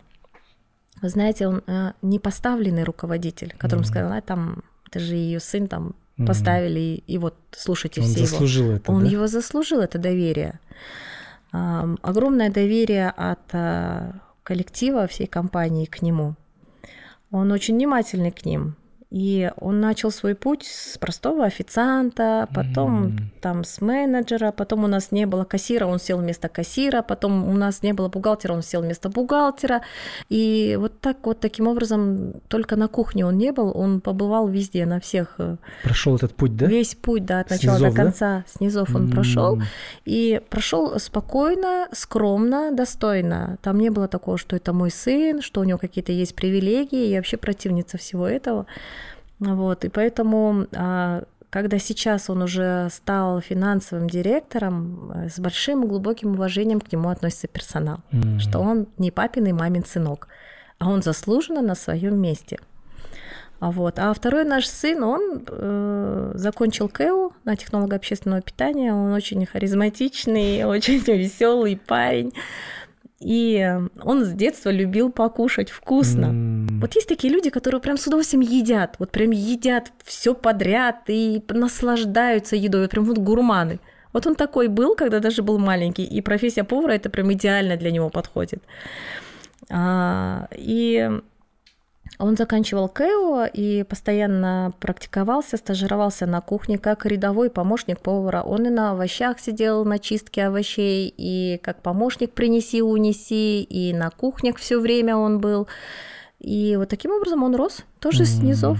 И сейчас он наш шеф-повар двух проектов «Барашка зерно», вот, с нашим брендшефом Эмилием Милевичем они очень часто выезжают в зарубежные командировки на стажировки. И вот сейчас они тоже уехали во Францию. Э, в мишленовских ресторанах они будут стажироваться. Круто. В двух, да. Вот буквально сегодня они улетели. Угу. Вот. И я так думаю, что вот а, два моих сына, по крайней мере, вот эти двое старшие, они понесут наше дело дальше. М-м, потому что они тоже этим увлечены. У нас такой, знаете, семейный бизнес. Вы знаете историю э, франшизы Поль? А, Поле это наш знаю, новый но проект, который мы скоро будем открывать уже. Сейчас Мгм. уже идет строительство. И я была очень удивлена, когда а, услышала их условия продажи их франшизы. М, Они не продают просто так. Они Мгм. придают только компании, где а, семья управляет. Вау. Да. То есть это одно из требований, да? Да, да, да. И А. одно из очень важных условий, где М, управляет семья, и это передается по наследству. м, где это- Династия, да, уже да, как бы? исключительно семейный бизнес. А, А что момент. они этим занимаются не в целях коммерции. Сейчас М. попользовался, потом продал, перепродал, там на что-то поменял. Нет. Это должно открыться и остаться навечно, навсегда. Оно должно передаваться, оно должно жить. Это дело из поколения в поколение. И вот их философия мне показалась прям вот очень близкой нам. Вот. И А Вы его сейчас над этим проектом работаете, да? да, Когда э, вы планируете запустить? а в июне в конце. М, В июне, в начале июля, я Мгм. думаю, что уже будет открытие этого проекта. Да, очень классная кофейня, круассанчики, кофе, Да, выпечка, которая есть у них, я думаю, это прям эм, для Бишкека это будет тоже новость, я думаю, и качество жизни тоже, мне кажется, повлияет, скажем так. да. Ну, здорово, что вы занимаетесь не просто бизнесом, а развиваете гастрономические какие-то предпочтения людей, развиваете, расширяете кругозор, можно Мгм. сказать, потому что, мне кажется, через еду тоже можно э, Познавать расширять мир. познание да, людей, да? Это очень Да. важно. А вот э, вы э, как руководитель, вы жесткий руководитель или вы мягкий. Нет, я, наверное, не жесткий, не жесткий, но строгий. М, требовательный? Да, а, о, я не кричу, я не ругаюсь, и а, я разговариваю абсолютно спокойно со всеми. Но а, я вижу, что если я попрошу, люди делают. Я спокойно объясняю, спокойно требую. Мгм. Вот, поэтому я не крикливый, абсолютно. А У что меня, вы- наверное, какие-то свои инструменты. А что вы не прощаете в работе? Это предательство. Мгм. А люди могут ошибаться, но предательство очень горькая, очень горькая такая штука, которая очень глубоко в душе остается и оставляет такой не- неприятный осадок. Конечно, э, э, в исламе нужно прощать. Нужно прощать, и это правильно, и не оставлять. И я так и поступаю. Но в любом случае я очень наблюдательна к людям. Мгм. И поэтому, когда ты доверяешь э, человеку, открываешь ему все, и ты веришь в этого человека, и если э, вдруг он оступился и тебя предал, то это очень неприятно, оставляет большой осадок, и поэтому э, для меня, наверное, это самое неприятное. Все Мгм. остальное проходит более-менее гладко. А вот э, как бы в сфере ресторанов общепита, наверное, воровство тоже частая история. У вас были такие случаи, и как вы с этими людьми? Конечно, э, конечно, воровство, оно в ресторанном бизнесе, как правило, очень-очень-очень часто Мгм. встречается. Вот для того, чтобы это максимально уменьшить, это невозможно искоренить капитально. Мгм. Невозможно. Потому что даже вот если а, повар или там помощник а, взял одно вареное яичко и съел без разрешения, но это же тоже какой-то факт воровства. Конечно, конечно. И он имеет место быть. Мелкое, но все равно. Да, мелкое воровство, да. И там где-то что-то крошил, в рот положил, съел, и, ну, такое есть, это, конечно, ну, дисциплинировать настолько людей невозможно. Вот, но какие-то финансовые такие махинации или там списания какие-то, с этим можно бороться, с этим нужно бороться. Для этого сейчас а, очень многие процессы автоматизируются. Все чеки, все движения наличности, даже принятие банкетов, принятие предоплат, все мы автоматизировали максимально, что можно было, чтобы не было повода у людей. М. Это же навс, мы Да. все люди. И когда через тебя проходят деньги один, два, три, пять дней, и у тебя всегда желание бывает, что там, может быть, я вот возьму там Ничего же не 50 сом себе, ничего же не случится, Компания завтра большая. положу, да, и никто и не заметит. Вот Ага. чтобы вот такого не было, мы постарались а, автоматизировать именно вот это движение денег, заказов, Мгм. и тогда у ребят просто нет возможности. И им легче, и нам легче. И все прозрачно и понятно. И когда ведешь такой учет, даже для твоих партнеров, соучредителей, это тоже хорошо, потому что в любой день по любому требованию все цифры открыты и все Мгм. прозрачны. Он в любой момент может потребовать любой отчет. И все всем понятно. И поэтому даже вот когда мы начинали свою деятельность, я просила, чтобы учредитель посадил своего бухгалтера. Мгм. Это была вот прям, прям просьба, требование. Я могу наладить процесс, я могу что-то придумывать, э, что-то делать, э, но считать деньги – это такая большая ответственность. И чтобы ко мне никаких вопросов не было, я всегда просила посадить э, бухгалтера Мгм. у нашего партнера, Мгм. бухгалтера, которому он сам доверяет. М. Вот.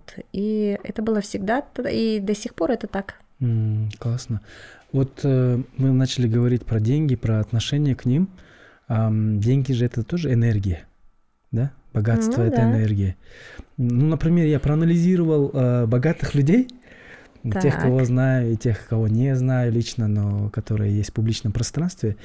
Не все же из них супер образованные, Гарвард, Оксфорд оканчивали или супер супер умные. Э, Люди, Ага. которые работают на этих людей, могут намного быть умнее этих а, богатых людей, да, но они как-то научились управлять, знаете, вот этой энер- энергией, потоком денег, да. А, мо- может быть, у вас есть какие-то подсказки, секреты отношений с деньгами, потому что а, вот в нашем обществе вопрос, который меня очень сильно заботит, да, это финансовая неграмотность, да, безграмотность. Люди не умеют правильно относиться к деньгам.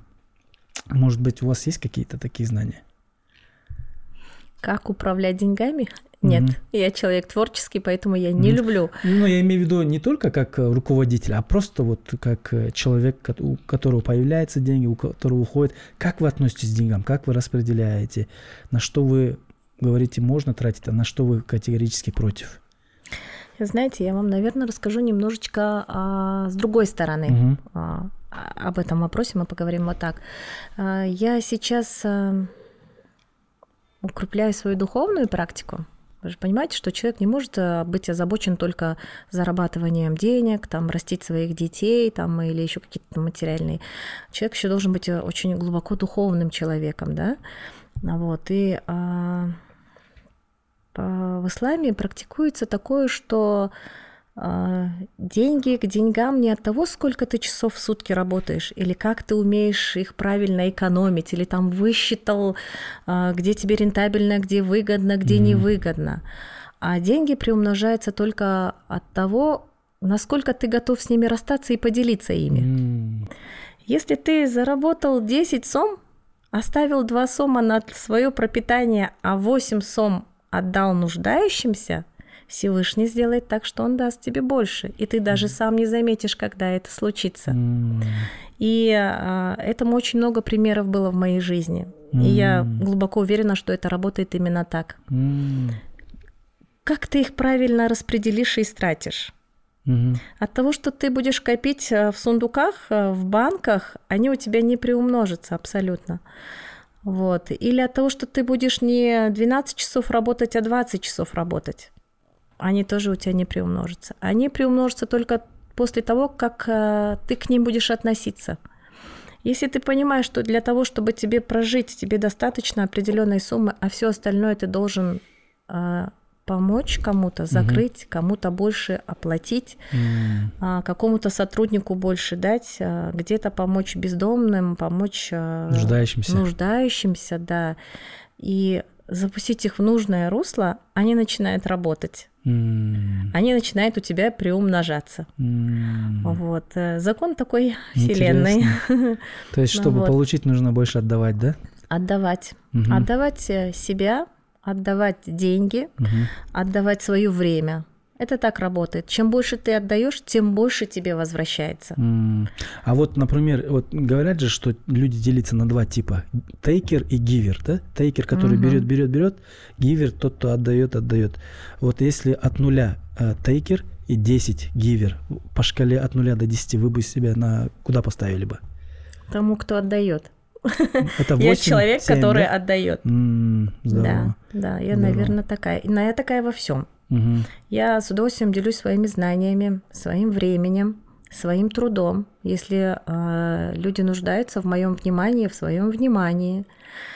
А, у меня даже такое, вот если у меня есть э, какая, какие-то две вещи, мне всегда нужно одну отдать.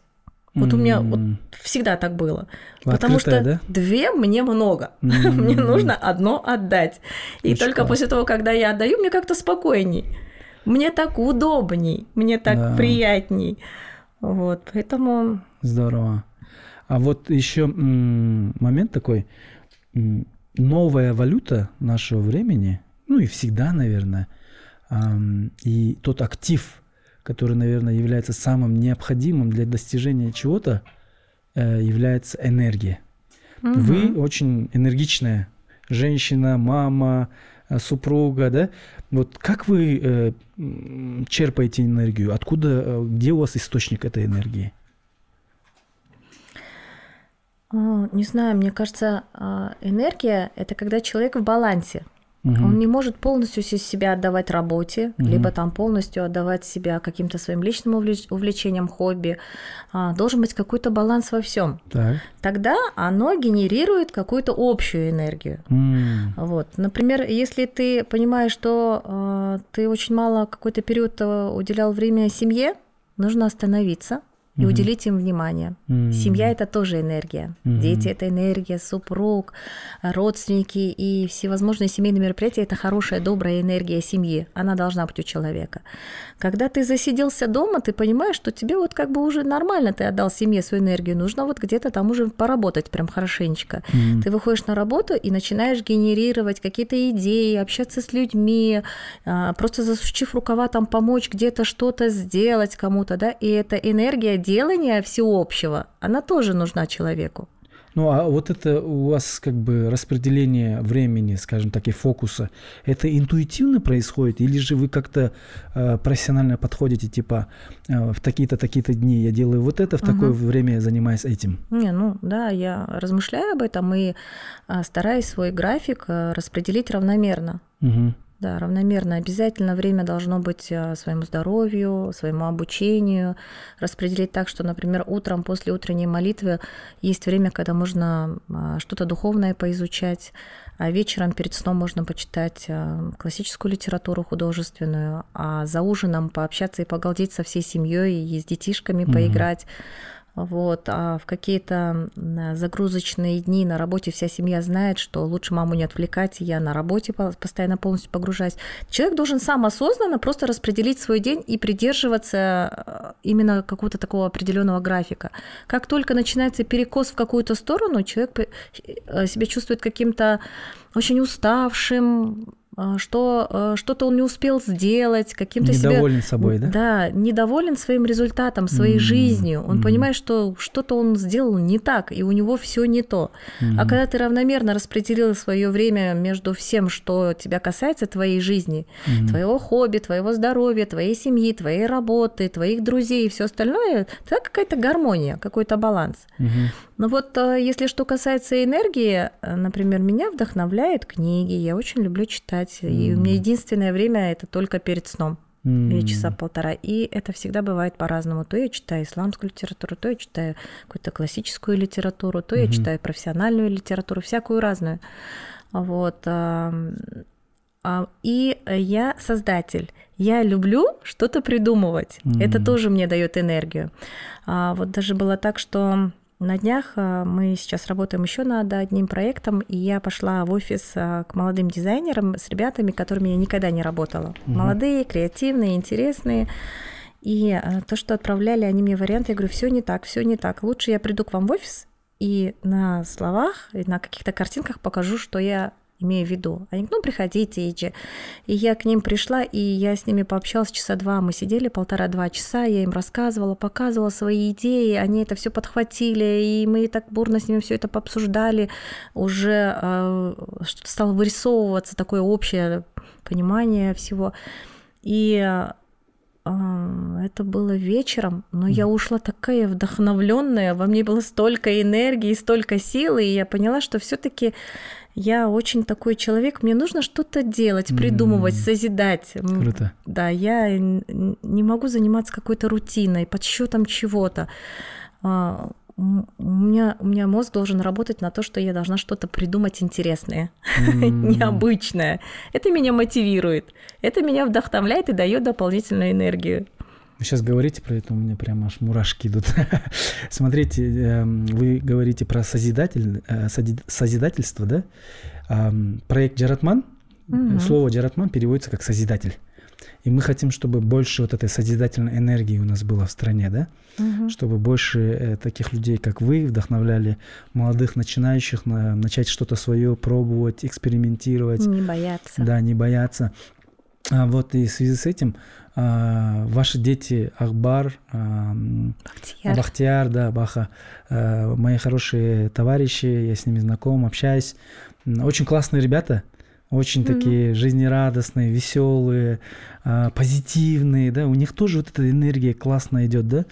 А, я очень рад, что есть в моем окружении они. А, и я думаю, что это в первую очередь ваша заслуга – в том, что они стали такими, да? Вот э, Нет. у меня тоже э, ребенок, скоро три исполнится. Как воспитать таких детей? Подскажите, вот что нужно сделать так, чтобы э, вот такие классные ребята были? Нет, вы знаете, это не то чтобы моя заслуга, это заслуга семьи и рода. Угу. Когда они погружены именно вот в эту атмосферу, дружбы, любви, понимания, взаимопонимания и взаимоподдержки, и дети такие растут. Угу. Невозможно им говорить, а, делай то, делай это, если ты сам этого не делаешь. Когда ты личным примером показываешь, какие у тебя взаимоотношения со всеми остальными, тогда дети, просто наблюдая за этим, начинают тебя копировать. Mm. Вот, а, и поэтому а, тут просто каждый член большой семье имеет отношение к воспитанию молодого поколения. Угу. Как бабушка общается с внуком, как отец с сыном, мама с дочерью. И вот в этих примерах дети растут. Угу. И если вы хотите изменить э, своего ребенка не то чтобы изменить, а вырастить его таким, каким вы его хотите видеть, mm-hmm. вы в первую очередь должны сами таким стать. Mm-hmm. И только после быть этого. Примером, да, ментором. Да, своим личным примером. Mm-hmm. Потому что большую часть времени он проводит все равно с вами. Mm-hmm. Вот зачем учиться на знаменитых людях, которых э, мы даже не знаем, которые живут вообще в другой стране, а может быть и в другом поколении, когда ты можешь стать личным примером сам, mm-hmm. здесь и сейчас, и показать, и научить его, как им нужно быть. Mm-hmm. Вот. И э, немаловажно э, того, что, э, вот, допустим, я считаю, что если сын, то он с отцу должен стать другом, mm. а маму должен бояться. Но зато отец это друг. Угу. С ним можно пообщаться, посекретничать. Угу. Он должен понимать своего сына, он должен быть всегда рядом с ним, и сын должен знать, что а, с отцом можно обсуждать любые темы, что угу. он его наставник, его друг, его помощник. Хороший и э, добрый и злой полицейский, да? Да, угу. да, вот. А мама, конечно, все же строгая. Угу. То, а, когда есть дочь, у меня нету дочери, угу. но я так думаю, что а, тут наоборот Отец – это тот человек, на которого она ориентируется потом в выборе спутника жизни. Mm-hmm. Он должен стать для нее примером, просто Герой, супергероем, да. Mm-hmm. Mm-hmm. А, а, и а, быть очень внимательным, заботливым к своей супруге. И тогда она видит в нем эти все мужские качества заботы и внимания и выберет именно такого себе спутника жизни. Mm-hmm. Вот. А, а мама, она должна своим личным примером показать, какой должна быть женщина, внимательной, а, а, как она должна ухаживать за своей семьей, за, своей, за своими близкими, и как она должна растить своих детей. Вот, поэтому родители играют очень огромную роль в воспитании угу. своих детей. Угу. А как сейчас происходит? Мы утром встаем, в садик закинули, все разбежались, молодежь на работу, Вечером собрались, не мешай, не кричи, я смотрю сериал, уйди, иди к себе в комнату, mm. и теряется вот эта связь. Mm-hmm. Вот. А раньше все же больше мы внимания уделяли семейным застольям, обсуждениям чего-то, и, и это, это воспитывало. Угу. Воспитывало молодое поколение, и мне кажется, что вот нужно максимум а, возрождать вот это общение внутри угу. семьи. Не хватает э, таких качественных разговоров, качественного времяпрепровождения, да? Да, потому что сейчас и дети, они же сейчас какие-то другие, они уже там с малолетнего возраста, они на каких-то курсах, спортивных секциях mm-hmm. изучают языки, потом они подрастают, идут в первый класс, там они там до шести все в школе, потом на кружки секции, потом прибегают уставшие, перекусили и легли спать, все. Mm-hmm. А в это время родители тоже где-то все занимаются бизнесом, все кто-то улетает, прилетает и, и вообще теряется. Mm-hmm вот эта ниточка, да, и все становятся друг другу чужими. Поэтому очень много сейчас молодежи улетает за границу и не возвращается. Они не хотят в свой Кыргызстан. Они не хотят к своим родителям, им там нравится. Им достаточно с родителями поговорить по интернету, по видеосвязи, и это все. Вот. А я, например, считаю, что у нас замечательная страна, угу. прекрасные ресурсы огромная возможность реализовать себя. Угу. И когда а, стоит идея, почему вы своих детей не отправляете за границу учиться, зачем? Угу. Они могут и здесь прекрасное образование получать. Это же от самого ребенка зависит. И здесь можно получить достойное образование, и здесь можно найти себя и быть полезным своему народу, своей стране, своей семье здесь.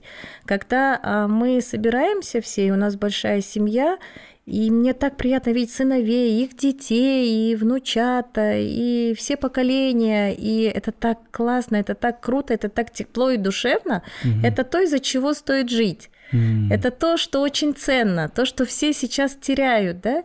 А когда ты приходишь э, в других, допустим, семьях э, с работы, твой ребенок один в Америке, один в Австралии, может где-то в командировке, ты один, и гостей к себе никого не приглашаешь, потому что это нужно же готовиться, и сам никуда идешь, потому что ты уставший. Где все, где это, куда потерялась? А ведь мы, мы Азия, Угу. У нас испокон веков было многодетные семьи, семейные ценности, традиции, вот это, да? да, ценности, это все, и на этом все держалось. Община, да, вот это. Конечно, м на этом все держался, это очень ценно. И с годами я наоборот понимаю, что это, это очень круто.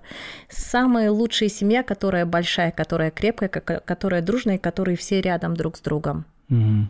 У русских есть такая пословица, где родился, там и пригодился, да? Угу. И в нашей стране очень много возможностей. Угу.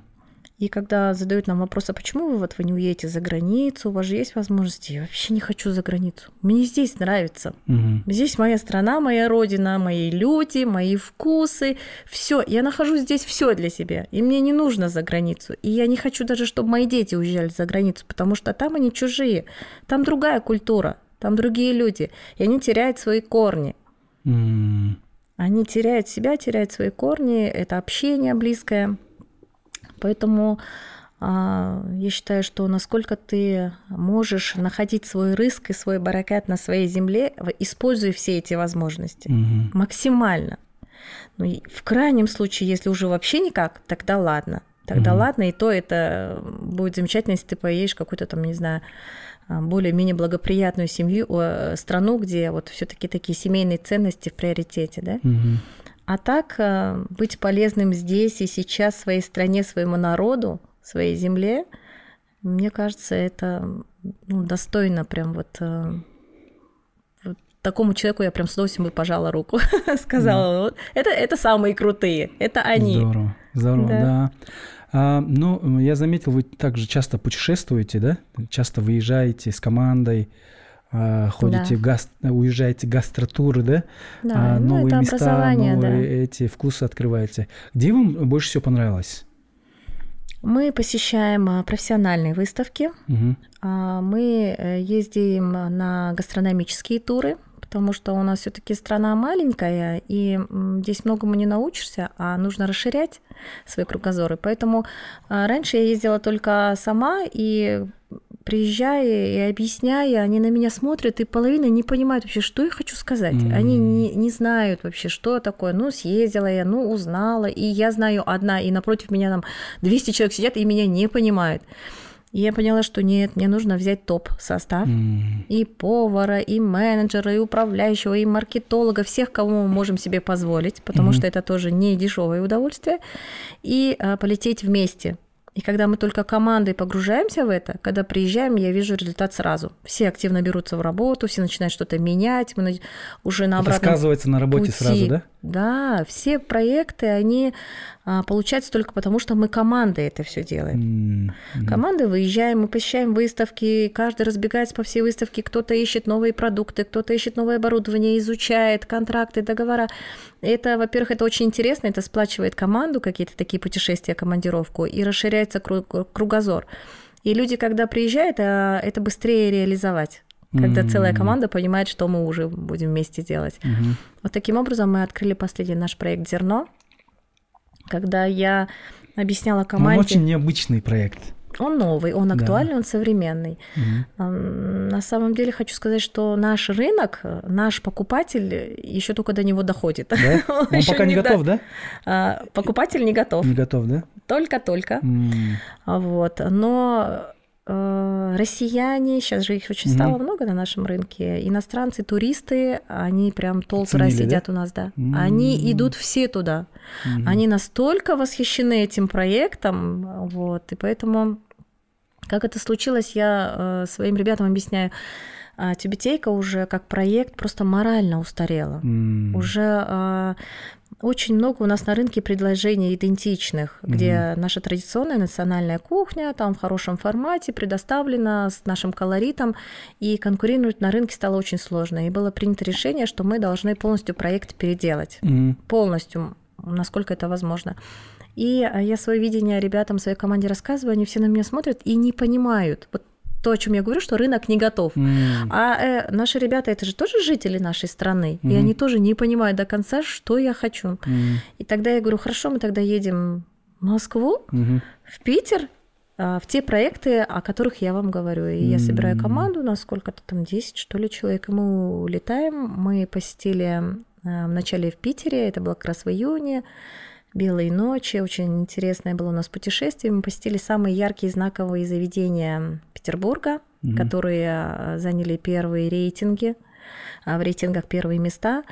А, вот. И мы не просто пришли как гости, мы попросили выйти менеджера, официанта, шеф-повара, чтобы они нам рассказали о концепции. Угу. И они профессионалы своего дела, они очень внимательно к нам отнеслись, все рассказали, мы все изучили, очень нам понравилось. Вот. Э, и через какое-то время мы потом полетели в Москву, выбрали именно те заведения, которые похожи, на которых мы ориентировались угу. по концепции зерна. И мы, вот так, знаете, мы приходим всей командой, заказываем все меню по одной порции. Очень обширное Чтобы меню. Чтобы распробовать, да? Да, mm распробовать, понять, из чего это сделано, почему шеф решил именно таким образом сделать это блюдо, а насколько глубока их концепция, от чего они отталкивались, и почему рынку им интересен именно этот продукт. Вот. И а, после поездки в Москву у всех загорелись глаза, всем стало понятно, что я хочу – и проект быстро-быстро-быстро. С нами даже дизайнер наш поехал. Дизайнер поехал, и потом это все быстрыми-быстрыми темпами, каждый на своем этапе включился, и вот получился такой замечательный проект. Мне угу. самой он очень нравится, он очень актуальный, у него очень глубокая философия о экологичности, натуральности, о честности о которой я все время сейчас говорю. Честность это честный хлеб, какой угу. есть, и он печется у вас на глазах. Очень много вариантов безглютенового хлеба, бездрожжевого хлеба, на живых дрожжах. Органик, да? Да. Mm-hmm. Вот. Все очень натуральное, открытая кухня, где ты, вы можете спокойно сесть, заказать блюдо и наблюдать, как это блюдо для вас будет собирать, из чего для вас будут готовить это блюдо. Угу. Спокойно задавая а, повару вопросы, а почему так, а почему так. Про, э, можно попросить его что-то изменить, заменить, добавить. Вот. И вы знаете, что сейчас это стало прям очень активно. Угу. Мне стало нравиться, что люди не просто заходили, как раньше, в рестораны, знаете, зайдут в ресторан, в самый угол забьются где-нибудь у стены и сидят. Э, никто в центр, столики в центре заполнялись всегда самые последние. Mm. То сейчас люди уже стали настолько открытые, что они, зайдя в ресторан, они идут э, туда поближе к кухне, mm. садятся, где все это действие происходит, задают вопросы, интересуются, спрашивают, снимают, снимают да, mm-hmm. вот. И э, так как э, у нас есть чем гордиться своим продуктом, своим профессионализмом, своим оборудованием, опять же, мы все открыли. Mm. Мы открыли открытая кухня, кухню, где печется хлеб, мы открыли полностью кухню, где готовится блюдо. А, У нас, э, к сожалению, не удалось помещение было немного далековато открыть еще и сыроварню. М. Была идея, чтобы еще люди наблюдали, как э, варится сыр, как он готовится. Ну, когда раскраивали, не поместилось. Но когда гость просит, а можно посмотреть? Можно. Мы одеваем форму, можем проводить и показать, как готовится сыр Мгм. свежий. Вот, поэтому э, в, в концепции уже вот э, в разработке зерна мы подошли еще более профессионально. Мы э, пригласили специалиста с России, это наш друг э, Игорь Кретов, очень образованный, грамотный маркетолог. Он с удовольствием согласился нам помочь, и он нам прописал концепцию грамотно, со, со всеми деталями, полностью э, с большим маркетинговым изучением рынка, продукта самого. И мы вот э, к этому так очень уже основательно подошли. Мгм. Очень основательно подошли, и люди, э, инвесторы другие заинтересовались и просят о том, чтобы мы написали франшизу на проект «Барашек и зерно», потому что эти проекты стали им интересны. И Мгм. вот сейчас мы переходим на новый этап в нашей компании о том, что мы хотим прописать франшизу для двух этих проектов. М. Ну, вы зерно как проект э, рассматриваете как успешный проект. Ваши ожидания оправдались?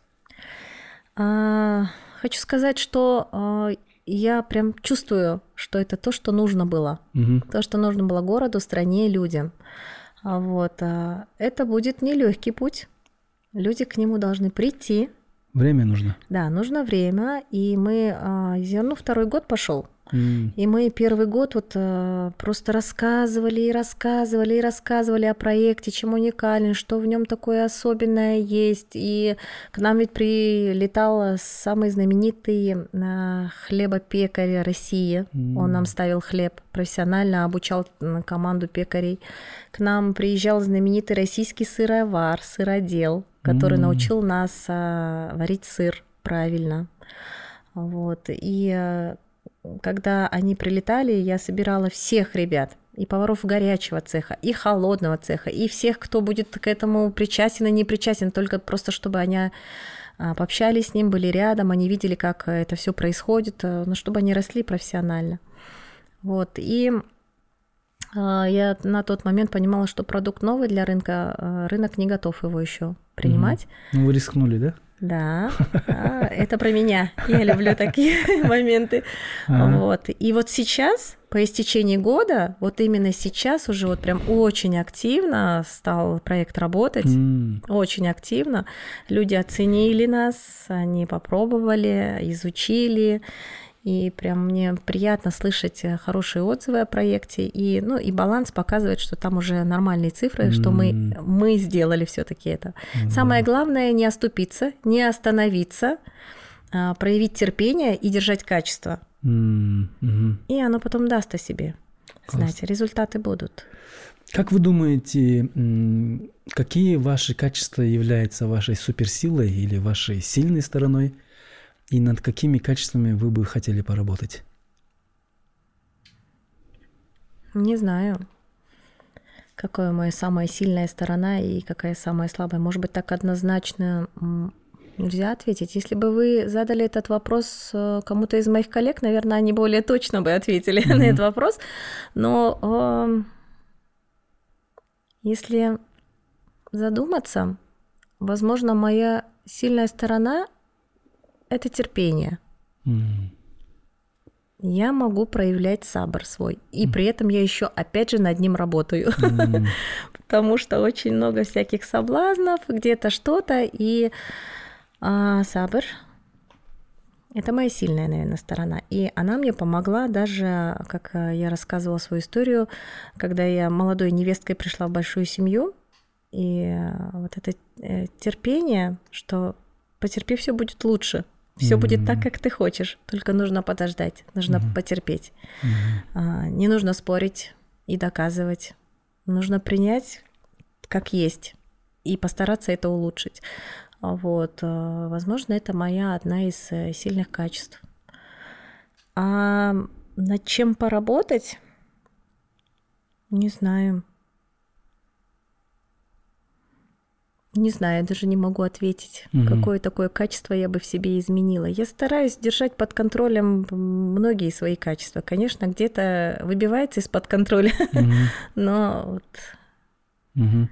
А что бы вы хотели пожелать или порекомендовать тем ребятам, которые в ресторанной сфере, сфере общепита или хотят запустить, да, э, какие советы вы могли бы им дать?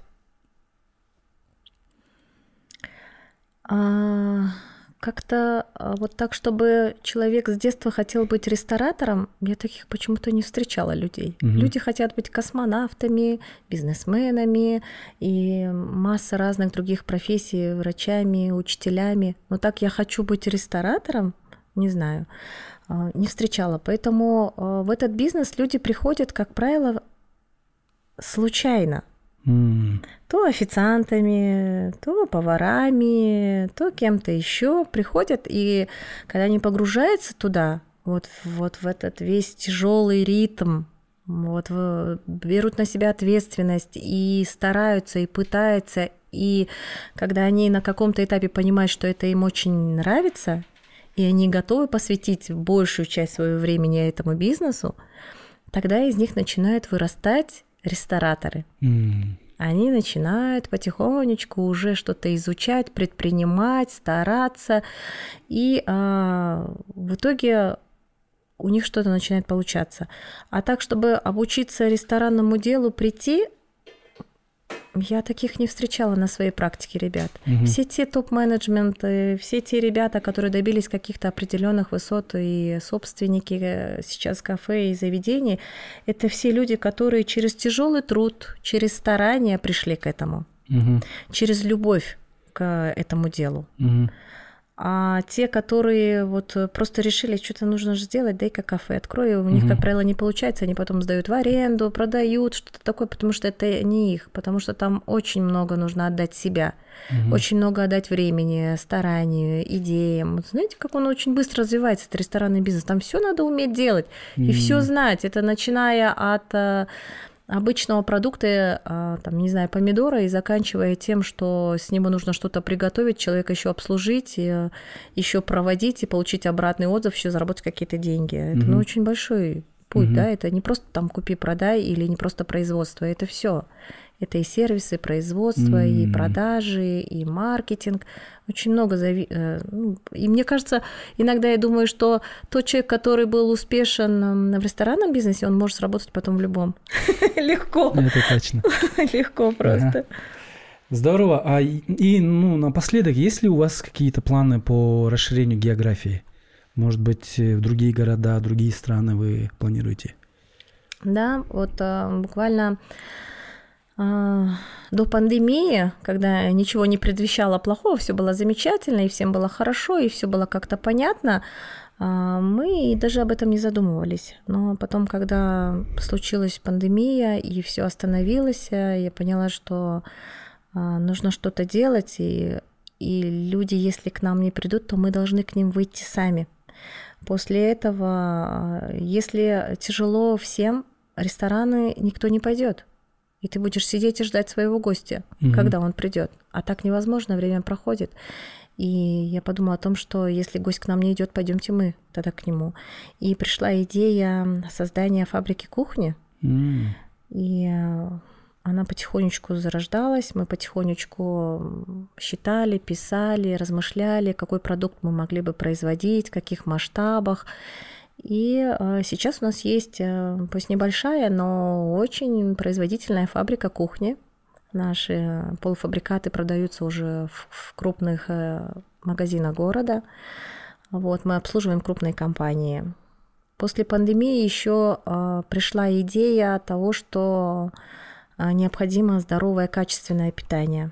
Качественное питание уже на моменте воспитания детей – не тогда, когда человек взрослый, и ты пытаешься его всеми силами объяснить, что это есть нельзя, нужно есть другую пищу.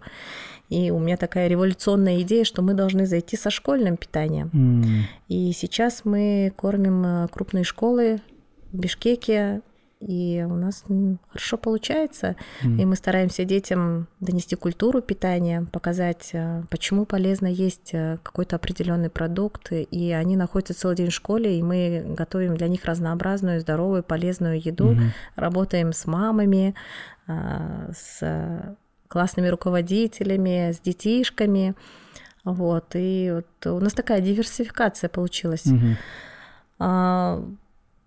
Сейчас мы а, еще работаем над созданием комплексных питаний, портового питания. Mm. У нас тоже есть опыт загружать самолеты частные.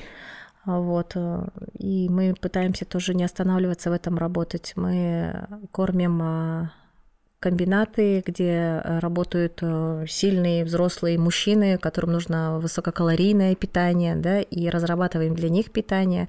Ну, э, мы хотим охватить уже шире не только кафе и рестораны, а уже все объекты, где требуется полноценное качественное питание. Угу. И в этом году впервые мы участвовали в тендере на кормление паломников на хадж из Кыргызстана. Mm. И мы прошли по тендеру, поэтому в этом году вы можете нас поздравить. Мы будем кормить наших паломников на хадже. Вас. Да, это очень, это очень замечательно. Богоугодное дело. Да, и а, мы прям очень горды этим. Это такая честь mm-hmm. кормить наших паломников, получить от них дуа и покормить их хорошей полезной едой. А, вот, понятная в первую очередь, потому что в той стране mm. их э, еда непонятная для нас. Вот, и вот такие вот э, достижения вдохновляют, и хочется сделать еще больше, еще интересней. А, конечно, к нам поступают предложения на другом рынке уже за пределами Кыргызстана, но мы к этому относимся очень так, а, мы Осторожно. это обсуждаем, да, на семейном совете, чтобы понять а, свои ресурсы, понять, насколько мы можем этому проекту уделить свое время, потому что оно занимает достаточно много времени. Согласиться и не уделить этому внимания, это же кого-то подвести. Mm-hmm. Поэтому мы сортируем проекты. Mm. Всех денег не заработаешь. Нужно успеть э, пожить.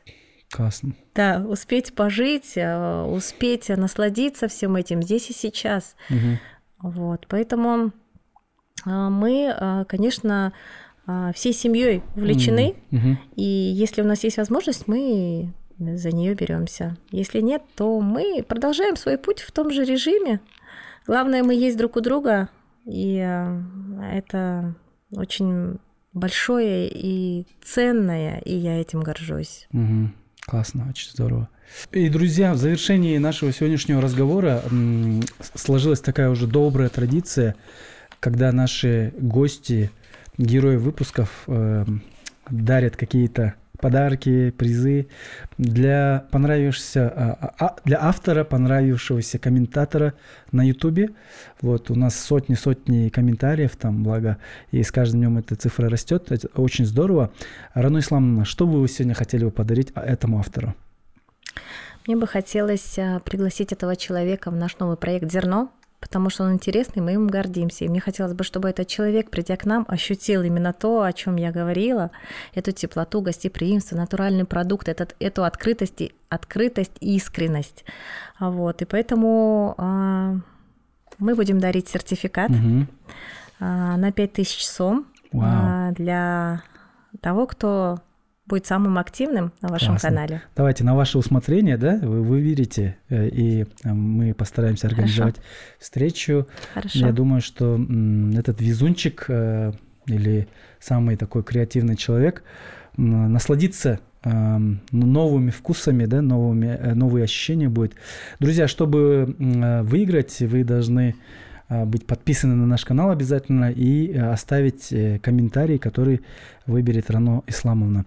А, сегодня получился очень такой, знаете, душевный, Душевно. теплый да. разговор, очень такой искренний. Мне самому невероятно было интересно вас послушать.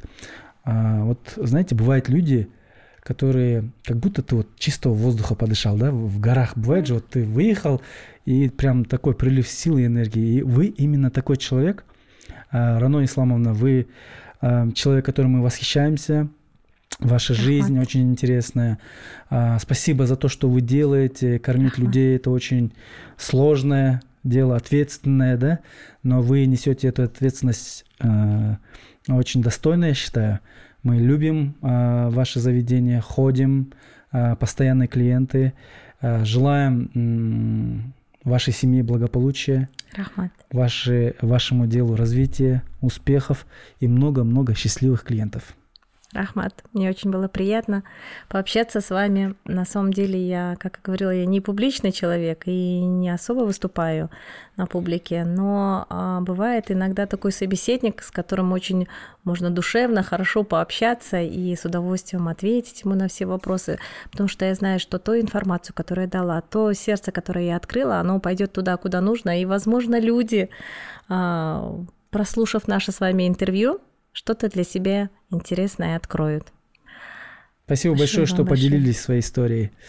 Ага. Дорогие друзья, а, это был проект а, подкаст Джаратман, проект о талантливых, способных, интересных личностях, которые созидают, э, что-то создают интересное, делают вклад в развитие нашего общества, страны и мира. Будьте творцами своей жизни, будьте настоящими джаратманами, подписывайтесь на наш канал – Подписывайтесь на наши социальные сети. Вот, давайте сделаем так, чтобы Кыргызстан стал страной джаратманов. Спасибо, увидимся. күнделе көксөп алдыға безип алдыға кеттик алдыға түндөр эсеп колго курал сап алдыга эңсеп салдырган күү менен толсун алып күчтөрүң болсун батырда